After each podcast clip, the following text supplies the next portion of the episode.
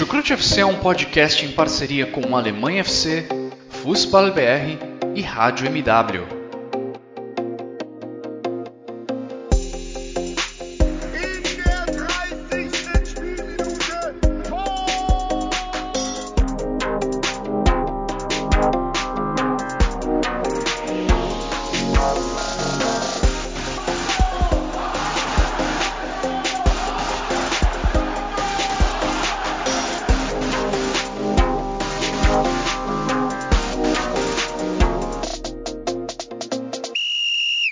Sejam muito bem-vindos, fãs da Bundesliga. O meu nome é Guilherme Ferreira e eu recebo vocês para mais uma edição do Chucrute FC. Meio de semana, estamos gravando esse episódio na quinta-feira, dia 17 de setembro, então é claro que a gente vai falar sobre o que aconteceu nessas competições europeias que tiveram que começaram a fase de grupos neste meio de semana, Champions League, Europa League e também a novata Conference League. E para me ajudar a dissecar o que de melhor aconteceu com as equipes da Bundesliga nessas competições, eu recebo ao meu lado virtualmente Simone Paiva. Tudo bem por aí, Simone? O coração passa bem depois da reestreia do Milan na Champions League? Olá, Guilherme, ouvintes do Chucrute. É, Para quem não sabe, né, apesar de amar a Bundesliga, ser torcedora do Dortmund, já venho aí de anos torcedora do Milan e voltar à Champions League. É, quem acompanha futebol há mais tempo sabe da relação do Milan com a Champions, então foram sete anos aí de, de pendengas e voltar. E voltar num jogo muito difícil com o Liverpool, né? Mas foi um jogo, pelo menos para um time que está voltando, que está se reconstruindo. Apesar da derrota, foi foi, foi bom, foi emocionante e, e dá. Do jeito que foi, né? Com duas viradas, negócio emocionante. É, e Liverpool e Milan gostam de jogos assim, né? Para quem viu a tragédia, para mim, né? Para os torcedores do Liverpool, milagre de Istambul, para mim, tragédias em Istambul, sabe do que eu tô falando. Mas hoje a gente não tá aqui falar do Milan, a gente vai falar dos times alemães, principalmente na Champions, né? Uma rodada que a gente não pode dizer que foi lá muito boa, mas também não foi ruim, né? É uma rodada equilibrada. Pois é, se a gente pegar os sete times da Bundesliga que estão participando de competições europeias nessa temporada, nós tivemos três vitórias, dois empates e duas derrotas. Minhas contas não estiverem erradas, mas acho que é isso aí mesmo. é isso aí. A gente, vai, a gente vai passar por esses jogos ao longo dessa edição do Chucrute FC, mas antes quero deixar aqueles recadinhos de sempre, né? Que de vez em quando eu esqueço, mas é sempre bom lembrar. Os agradecimentos aos nossos parceiros do Alemanha FC e também do Fußball BR, que também fazem uma cobertura excelente do futebol alemão. Agradecer também a todo mundo que nos acompanha. Se você está começando a ouvir o Chucrute FC por agora, a gente disponibiliza todos os nossos episódios em agregadores de áudio, então tem no Spotify, Google Podcasts, Deezer, Amazon Music.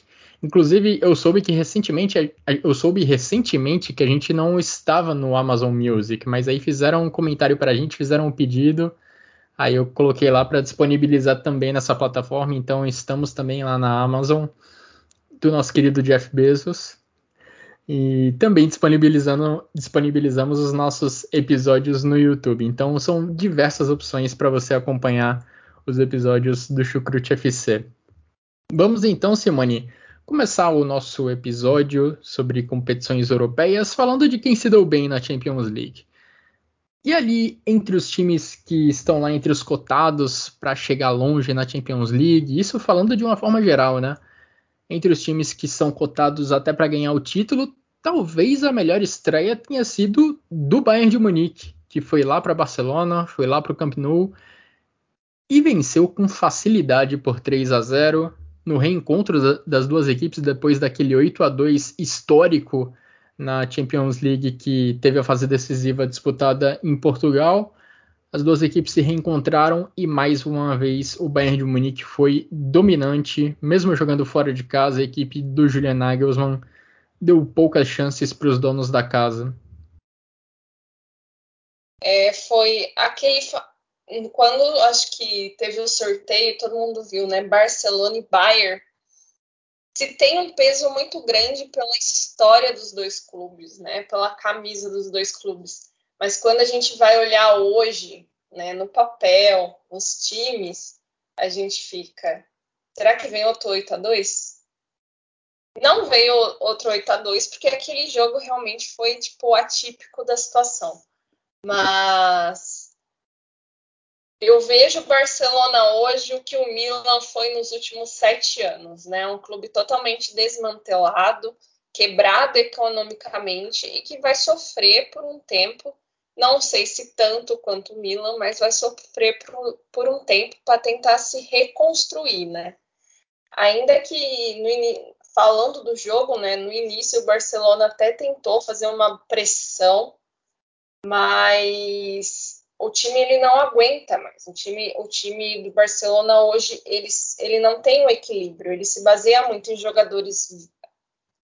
É duro falar que 30 anos é velho, mas tudo bem. Você ah. vai se incriminar aí, Simone. Falando no sentido do esporte, do futebol, estamos falando de jogadores já acima das casas dos 33, 30, 33 anos, né? Como o Jordi Alba, o Piquet. Então, é uma necessidade física um pouco mais complexa. Nem todos são como o Cristiano Ronaldo, que chega aos 35 voando, né? A gente sabe, o bichão monstro.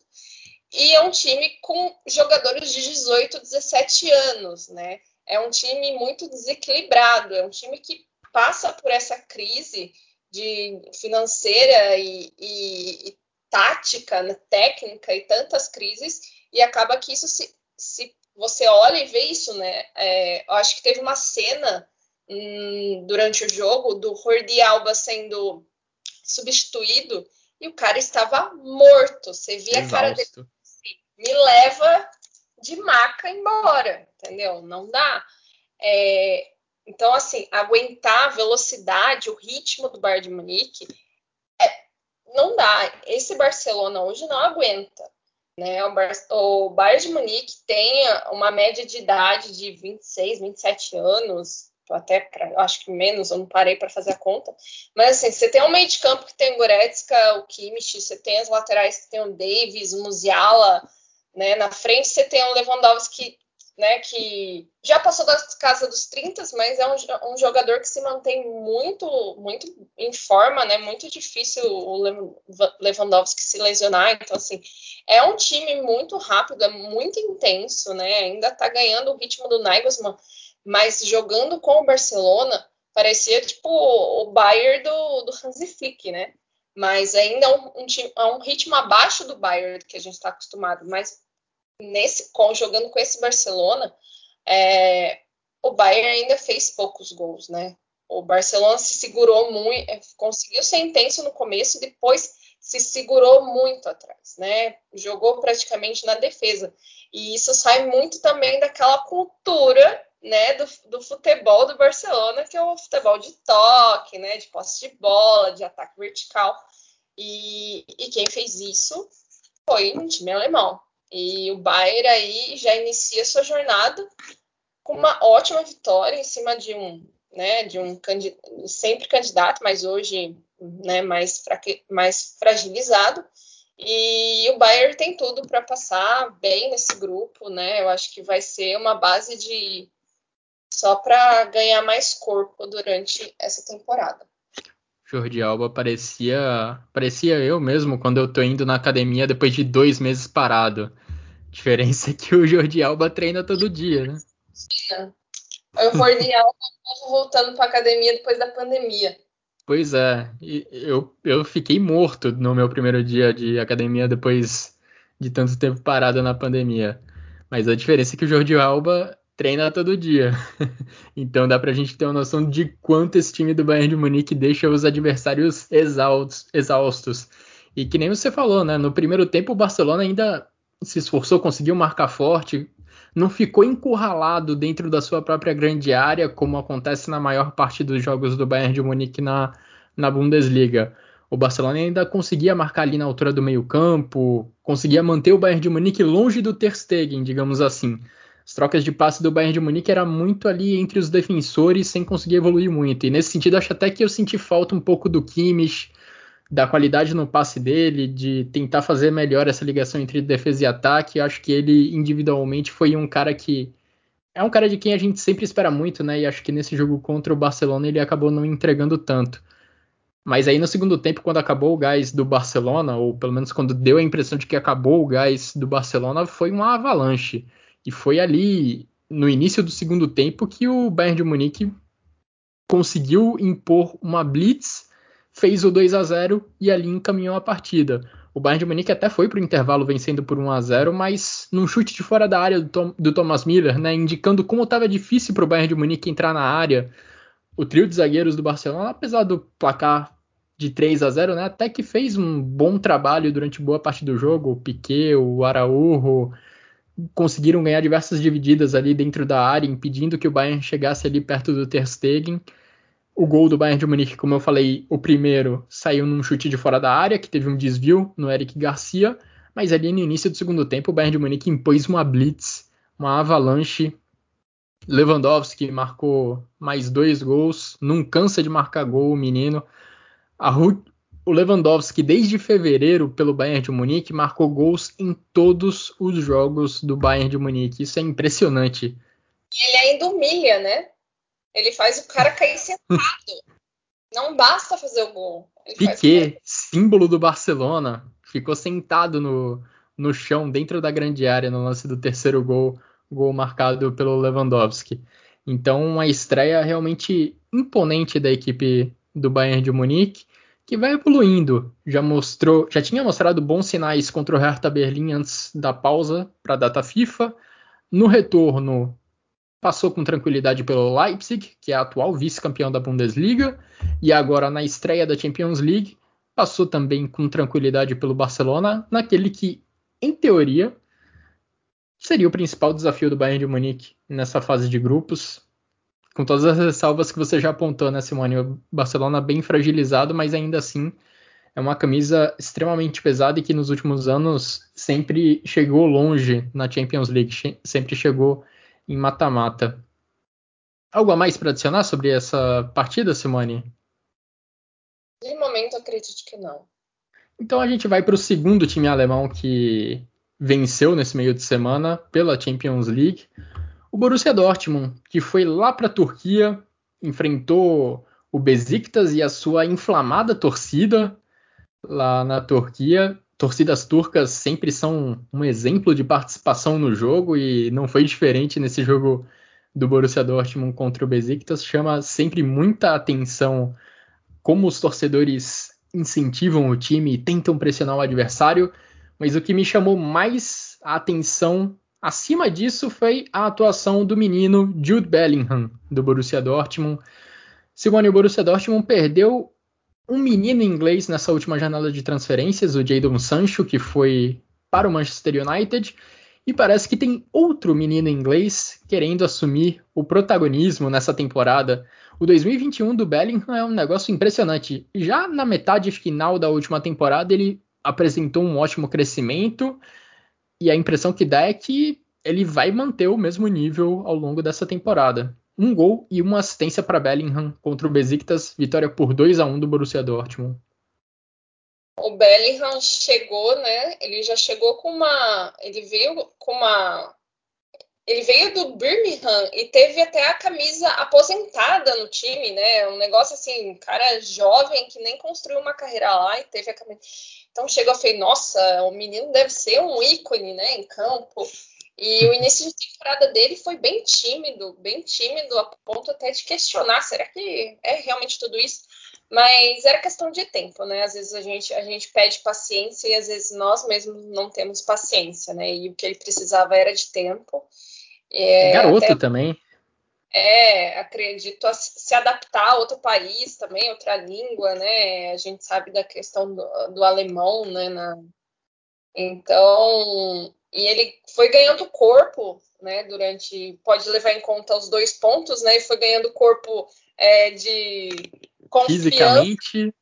Né, eu acho que é o crescimento né, é, é normal, assim, e, e, o início de temporada dele é é fantástico, assim. É, eu já, já temo de, sabendo que no final da temporada a gente vai perder o Haaland, que é uma coisa natural, né, infelizmente, o medo de já perder o Bellingham também, né? Então, assim, ah, meu Deus, já vai perder dois de uma vez? Porque... E além do, do Dortmund, né, ele vem ganhando espaço na seleção inglesa. Então, isso faz os times ingleses né, já crescerem o olho. E a gente sabe quando a briga é de mercado inglês, dinheiro e a Alemanha, é sempre complicado. Mas estamos aí, vamos aproveitar enquanto temos o Bellingham. E ele fez mais uma baita partida, ele abriu o placar, né? É...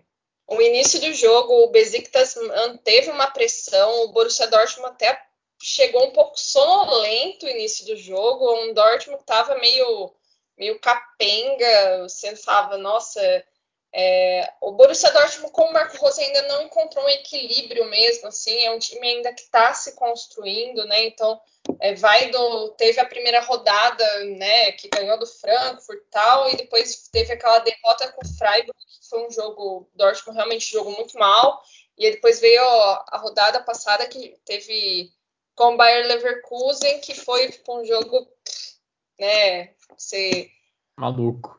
maluco. Então, é um time ainda que não encontrou equilíbrio, né? Então, foi um, foi um início de jogo bem abaixo do Borussia Dortmund, né? Acabou encontrando aquele gol com, com o Bellingham. Mas segundo tempo, segundo tempo, o Dortmund melhorou, né? Um Dortmund melhor. O Besiktas é, caiu um pouco de rendimento no, no, no início do segundo tempo. O Dortmund conseguiu ampliar o placar com ele, né? Haaland, que apesar de estar tá jogando abaixo do seu do seu normal, é aquele o, o Haaland é aquele cara que está sempre no lugar certo na hora certa, né? Ele tem um posicionamento assim fora de sério. Eu vejo eu, ele o Lewandowski são caras assim que tipo pode estar jogando abaixo do normal, mas os caras estão sempre lá no lugar certo. Eles vão virar a bola. A bola vai entrar de alguma forma, mesmo que ela bate nas duas traves no travessão ela vai entrar. Né? Eles têm um posicionamento assim fora, fora de sério. Mas apesar do, do, bom início de segundo tempo, o final do segundo tempo do Dortmund foi bem complicado. O Besiktas conseguiu ganhar um pouco mais de ritmo, né?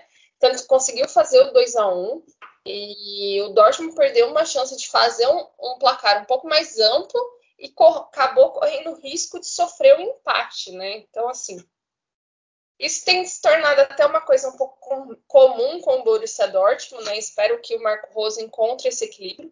Mas ao final foi uma boa vitória fora de casa para começar, né? Ganhar na Turquia não é fácil, né? Como você falou, a torcida deles é muito inflamada.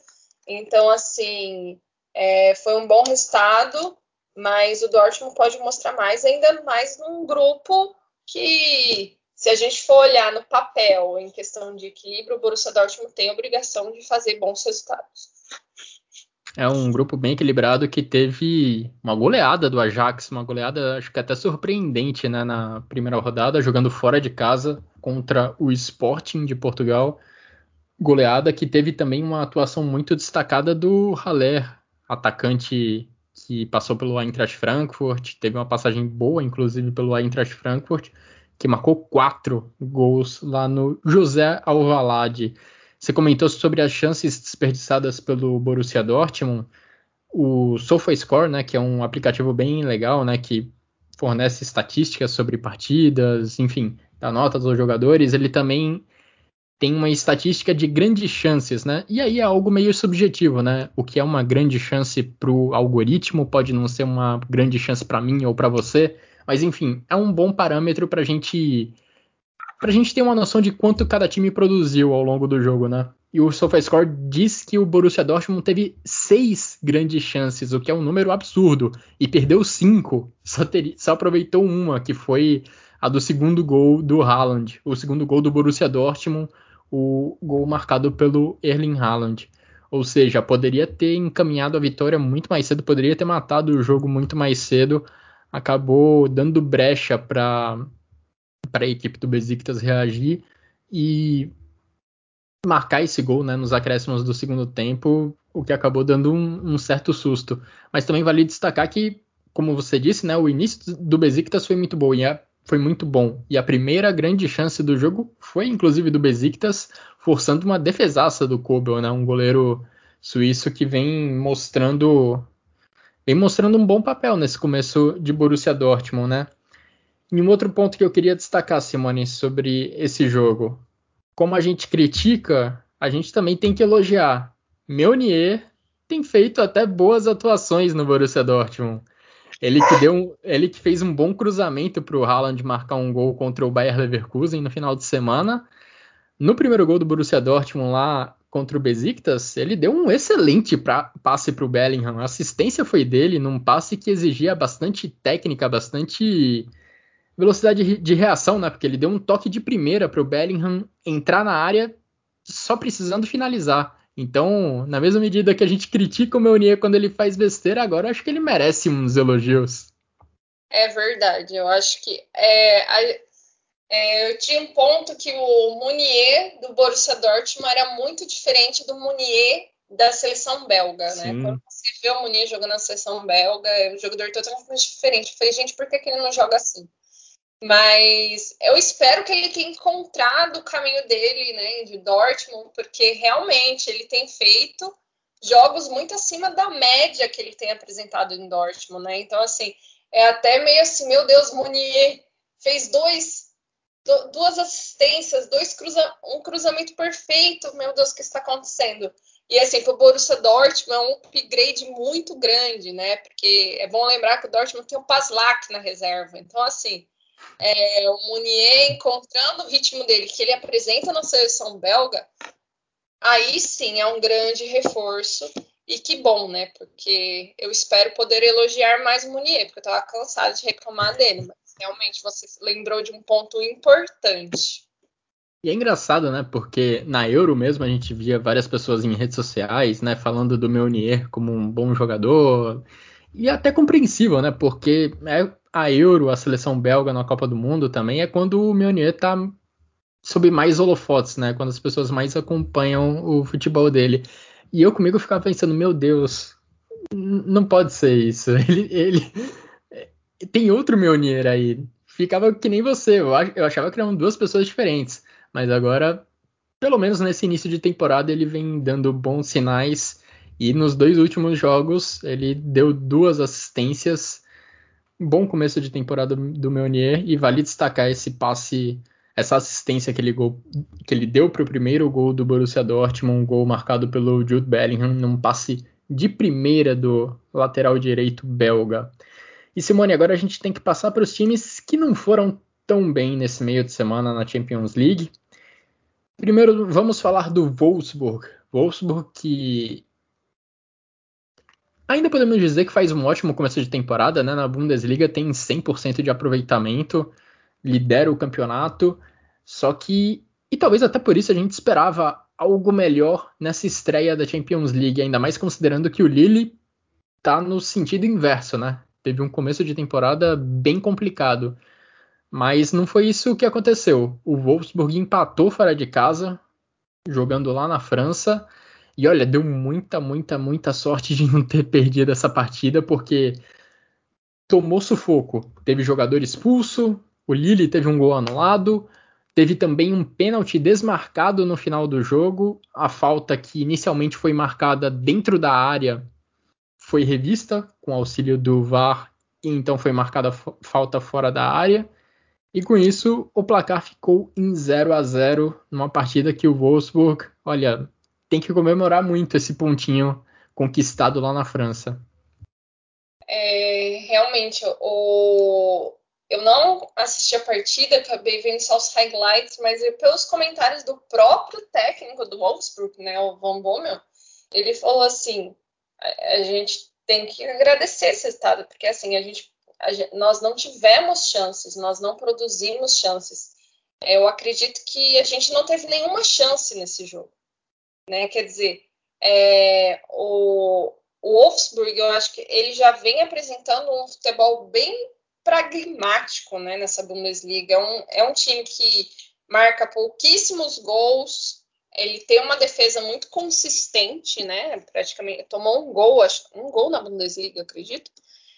E, mas ele também faz muito poucos gols, né? É um time que não, não se coloca em risco.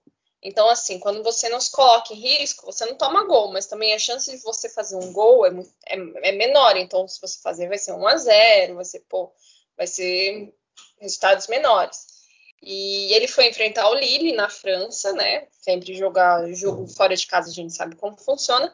Mas o Lille vem, né? Foi campeão francês, mas como é um time com uma questão financeira menor, foi campeão, os bons nomes que aconteceu. Boa parte foi embora, né? O próprio goleiro foi embora. Agradeço, Lili, muito obrigada. o treinador tá. foi embora também. O treinador foi embora, então quer dizer, é um clube que assim conseguiu chegar lá para uma organização, mas depois não consegue manter, porque existe toda uma questão financeira, né? De, de, de ambição dos próprios jogadores, treinador e etc. Então, assim, é, o Wolfsburg foi o Wolfsburg é um time né, médio, tecnicamente. Então, assim, mas tudo que passou foi um jogo, é, como você falou, teve um expulso ainda no primeiro tempo, teve um pênalti desmarcado, é, não, não teve chances de gol e, e, sofreu muita pressão. É um time que não, não, não corre riscos, né? Então ele fica lá esperando o adversário jogar, na grande maioria das vezes e, e sofreu para conseguir manter esse 0 a 0 é, eu espero que o Van Bommel encontre uma forma de jogar um pouco mais, que solte um pouco mais esse time. Não dá para dizer que ele vai fazer esse time do Wolfsburg ser um time que vai fazer posse de bola, porque nem é o estilo do Van Bommel, né? Eu acho que o estilo de, de técnico do Van Bommel vai muito parecido com o estilo de jogador do Van Bommel, né? Para quem lembra do Van Bommel jogando, meus caras, é, então, assim, vai muito desse estilo. Então, é, não espero um Wolfsburg muito mais solto ao longo da temporada, mas eu espero que ele encontre uma forma de fazer com que esse time consiga fazer pelo menos gols, né? Ou tentar fazer gols. Não adianta você ficar jogando praticamente um catenaccio, né? Esperando o, o outro time vir sem tentar fazer gol, porque aí não, não adianta, filho, você vai fazer como? Porque é só um está ganhando, quem faz o gol. Então, assim, eu espero que os Lobos encontrem uma forma de soltar e encontrar esses resultados. É, e como você disse, Simone, o Wolfsburg de fato só sofreu um gol até agora na Bundesliga, em quatro rodadas. E é curioso porque, mesmo com a troca de treinador, alguns traços dessa equipe se mantêm parecidos com o que era antes, né? Uma equipe muito forte na marcação, com uma defesa bem sólida e que, apesar de não marcar muitos gols, conta lá com o Weghorst para empurrar a bola para a rede. Dessa vez acabou a receita acabou não dando tão certo, né? Tanto que o Wolfsburg só conseguiu duas finalizações na partida inteira, nenhuma delas no alvo, contra 17 do Lille. 17 finalizações do time francês, sendo quatro delas no alvo. No primeiro tempo, o Wolfsburg até tentou colocar mais a bola no chão, tentou empurrar o Lille para trás, teve mais posse de bola, mas depois da expulsão do Brooks, principalmente depois da expulsão do Brooks, virou um grande ataque contra a defesa e aí o Wolfsburg precisou se segurar para manter esse resultado. E agora o Van Bommel vai ter que trabalhar para tentar colocar o time nos trilhos que ele vinha percorrendo até essa partida, até essa estreia na Champions League, porque na Bundesliga a equipe vem, vem fazendo um bom papel e agora já tem um outro desafio importante no final de semana contra a equipe do Eintracht Frankfurt, que também está em competições europeias. Já já a gente fala um pouquinho mais sobre o Eintracht Frankfurt. Mas para fechar, digamos assim, o bloco Champions League, temos que passar por outra equipe que não teve um bom resultado, não teve um bom desempenho e o resultado também acompanhou esse desempenho, porque o Leipzig tomou seis gols do Manchester City. Leipzig que foi lá para Manchester e perdeu um set de tênis para o Manchester City, né? O jogo terminou 6 a 3 o Christopher Nkunku foi quem fez os três games da equipe do Leipzig, foi ele quem marcou os três gols da equipe alemã, mas o placar final acabou sendo bem dilatado, uma goleada sofrida pelo Leipzig, que sofreu 10 gols nos últimos dois jogos, se a gente contar os quatro né, sofridos diante do Bayern de Munique no final de semana.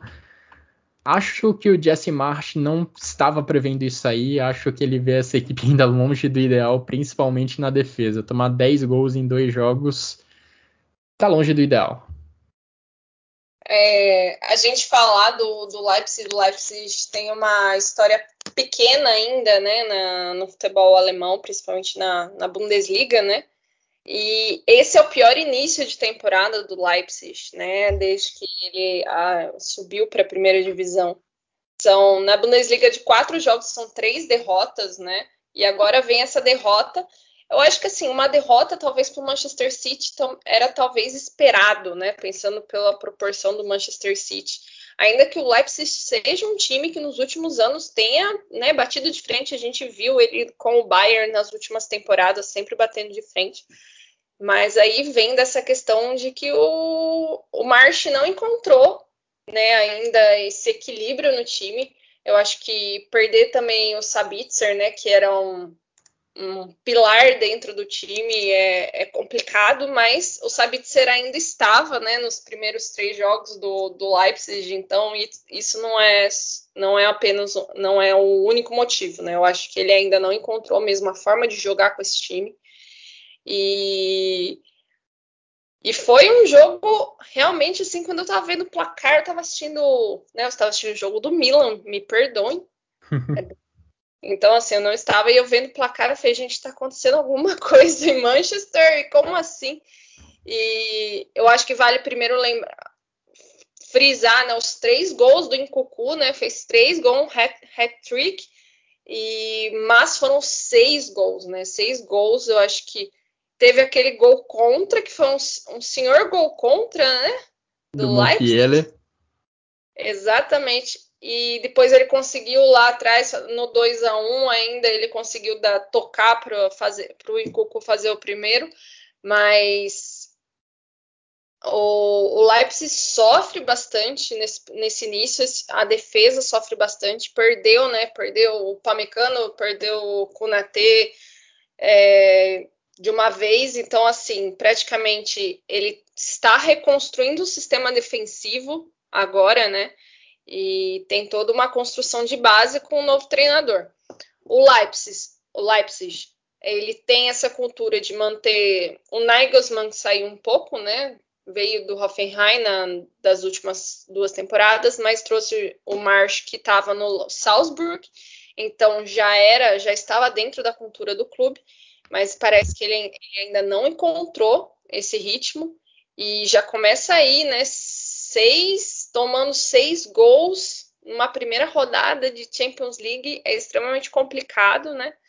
E não sabemos como o Leipzig vai se portar nas próximas. Acho que as próximas rodadas de Bundesliga vão dizer um pouco também como o time pode se portar na próxima rodada da Champions, que é daqui duas semanas.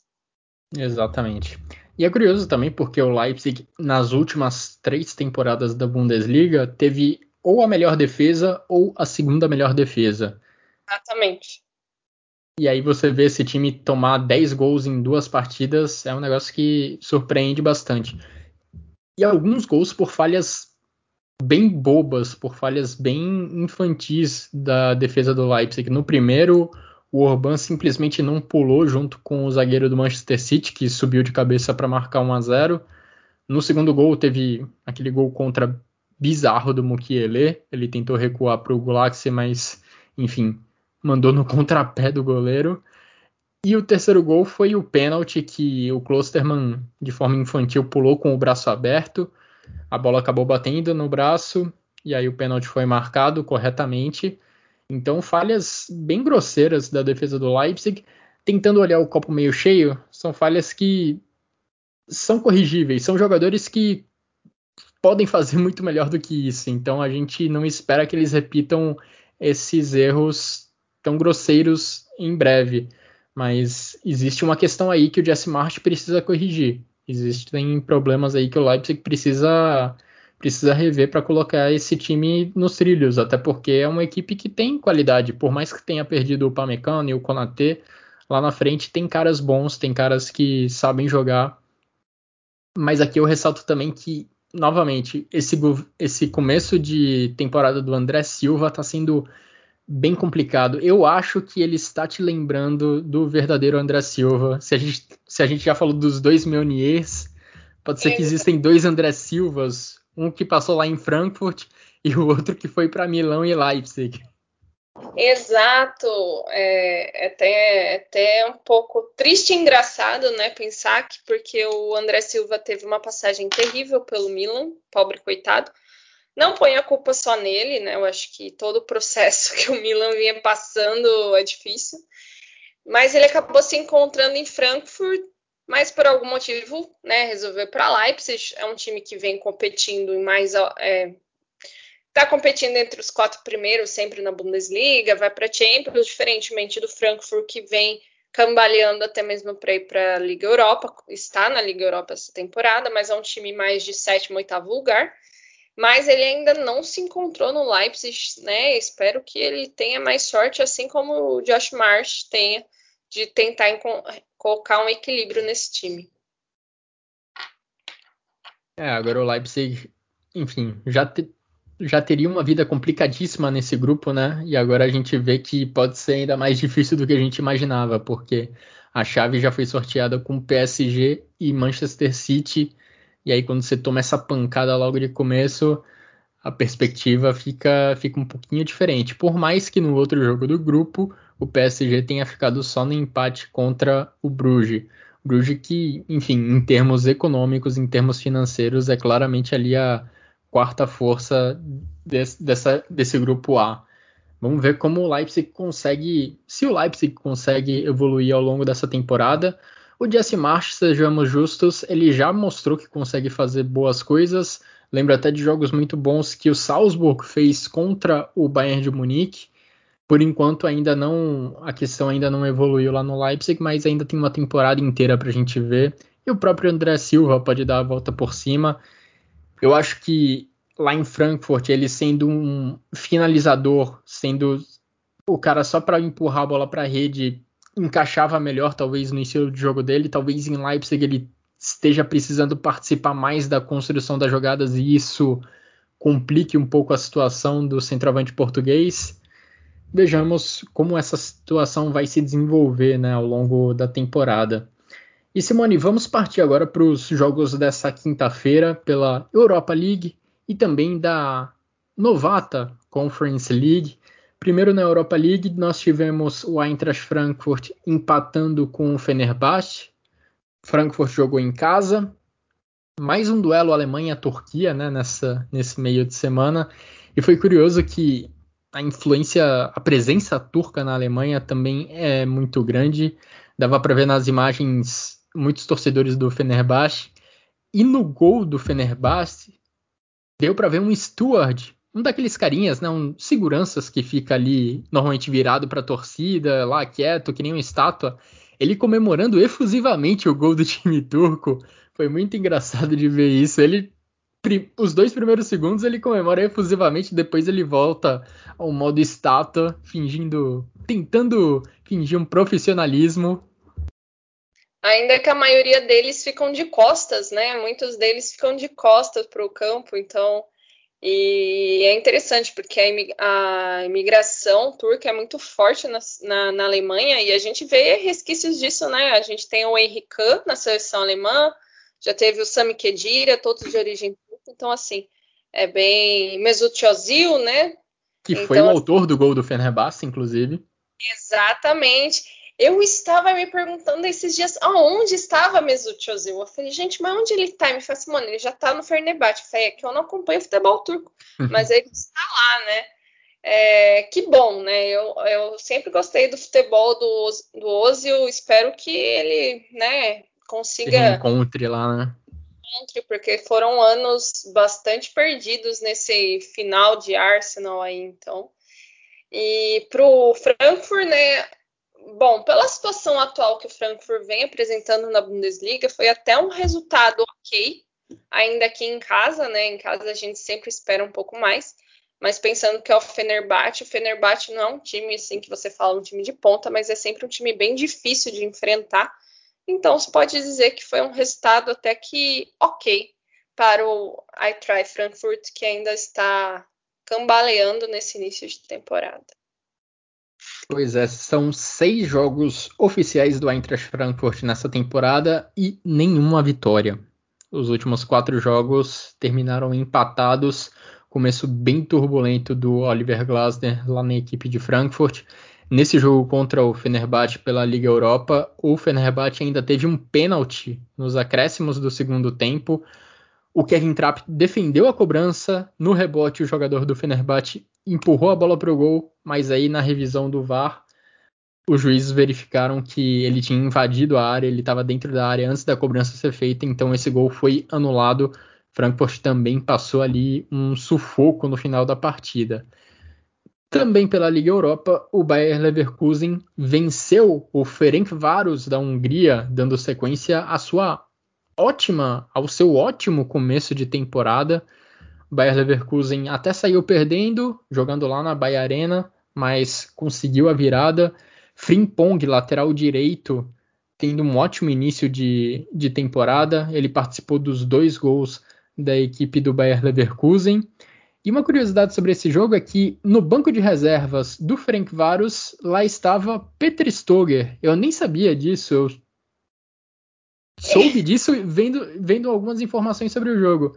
Mas lá estava Petr Stoger, treinador que tem muita história na Bundesliga e que dessa vez voltou à Alemanha para enfrentar o Bayer Leverkusen. Exatamente. Quando eu fui ver os gols assim do, do jogo do Leverkusen, eu vi, eu falei assim, mas eu conheço esse senhor. E era ele mesmo, Peter Stoger. Já e... vi ele antes. Eu falei, eu já vi ele antes, já xinguei ele antes. E, e olha, eu, eu sei quem não torce para o Leverkusen adora a piadinha do Neverkusen, mas eu torço para que o Bayer Leverkusen consiga fazer uma, uma temporada equilibrada, estável e consiga se manter na briga dos, dos seis primeiros times, né? As últimas temporadas são, a gente vive falando no podcast, né, da, nas rodadas de Bundesliga, desse desequilíbrio, o Leverkusen começa bem, de repente ele despenca, depois ele volta. É uma inconstância muito grande. Eu espero que o Leverkusen se mantenha. Fez uma boa vitória, vitória em casa, 2 a 1 né? Foi uma vitória apertada, né, para um time da Hungria. Normalmente a gente, né, é, são campeonatos que a gente não vê, né? Então, acho que só o Gustavo Hoffmann assiste, né? ele assiste esses ó, campeonatos alternativos. Então, bom resultado para o Leverkusen para iniciar essa jornada de UEFA Europa League na nossa segunda competição europeia, né? Frimpong deu duas assistências nessa partida, o lateral holandês de 20 anos. Frimpong... Frimpong que chegou no início de 2021 para o Bayer Leverkusen e vai fazendo um, vai fazendo barulho nesse começo de temporada, vem sendo uma arma bem importante ofensivamente. Esse lado direito com Frimpong e Diaby tem feito estragos na Alemanha e fez um estrago agora no Ferencváros. Florian Wirtz foi quem foi um, foi um dos autores dos gols do Bayer Leverkusen e o Ezequiel Palacios, meia argentino, foi quem empatou o jogo. Né? O gol do Wirtz foi o da virada já no segundo tempo. No outro jogo do grupo, né, do Bayer Leverkusen da Liga Europa, a gente teve uma partidaça entre Betis e Celtic, 4 a 3 para a equipe espanhola, partida Já. movimentadíssima. Pois é. E fechando, Simone, essa edição do Chucrute FC, tivemos outra derrota alemã. O Slavia Praga venceu o Union Berlim, jogo que aconteceu lá em Praga, com presença forte dos torcedores do União Berlim, querendo aproveitar cada segundo dessa experiência europeia. União Berlim pela primeira vez classificado para uma competição internacional, então os torcedores querem aproveitar cada momento, querem ir ver os jogos fora de casa, mas dessa vez a equipe do União Berlim acabou não correspondendo, acabou perdendo por 3 a 1. União Berlim teve um jogador expulso ainda no primeiro tempo, tá, estava perdendo por 1 a 0 conseguiu o empate mesmo com um jogador a menos, mas ali no final da partida o Slavia Praga fez dois gols. Exato. O União Berlim que fez um início, né, na, nas preliminares muito boas, né, toda a questão de, da torcida, de ser a primeira vez numa competição europeia, né, e aproveitando que Praga não é tão difícil de ir da Alemanha para Praga, os torcedores alemães que assim poderiam ir, né, eu acho muito louco isso, porque é dia de semana, galera, como assim, vocês estão indo para Praga? Uma quinta-feira? Mas é isso aí, foram, mas infelizmente o União Berlim saiu com a derrota. Eu acho que estava é, perdendo de 1 a 0, ainda teve um jogador expulso no primeiro tempo, né? Complicado jogar fora de casa. É, é bom lembrar também que o Slavia Praga não é um time dos mais conhecidos, mas ele, é, ele tem ao, ao longo da sua história grandes partidas e e a sua torcida também é bem, bem insana, né? Aliás, esses times com nome de Slavia sempre têm torcidas insanas, né? Eu não sei. Mas foi o primeiro jogo, eu acho que por ser a primeira, primeira, primeira vez do União Berlim numa competição europeia, é um time que a gente nem esperava, né? Tá classificado para a Conference League, fez uma temporada incrível ano passado na Bundesliga, então é, é um resultado difícil, mas tende aí agora a ver, tentar consertar para a próxima, próxima rodada. Bom lembrar que no grupo do Slavia Praga tem Feyenoord da Holanda, né? E o Maccabi Haifa. Maccabi Haifa é de onde mesmo? Israel. Israel, era. Exatamente. E eles ficaram. O bom é que eles ficaram no empate de 0 a 0. Então, isso já dá um respiro para o União Berlim, que fez aí os seus zero pontinhos.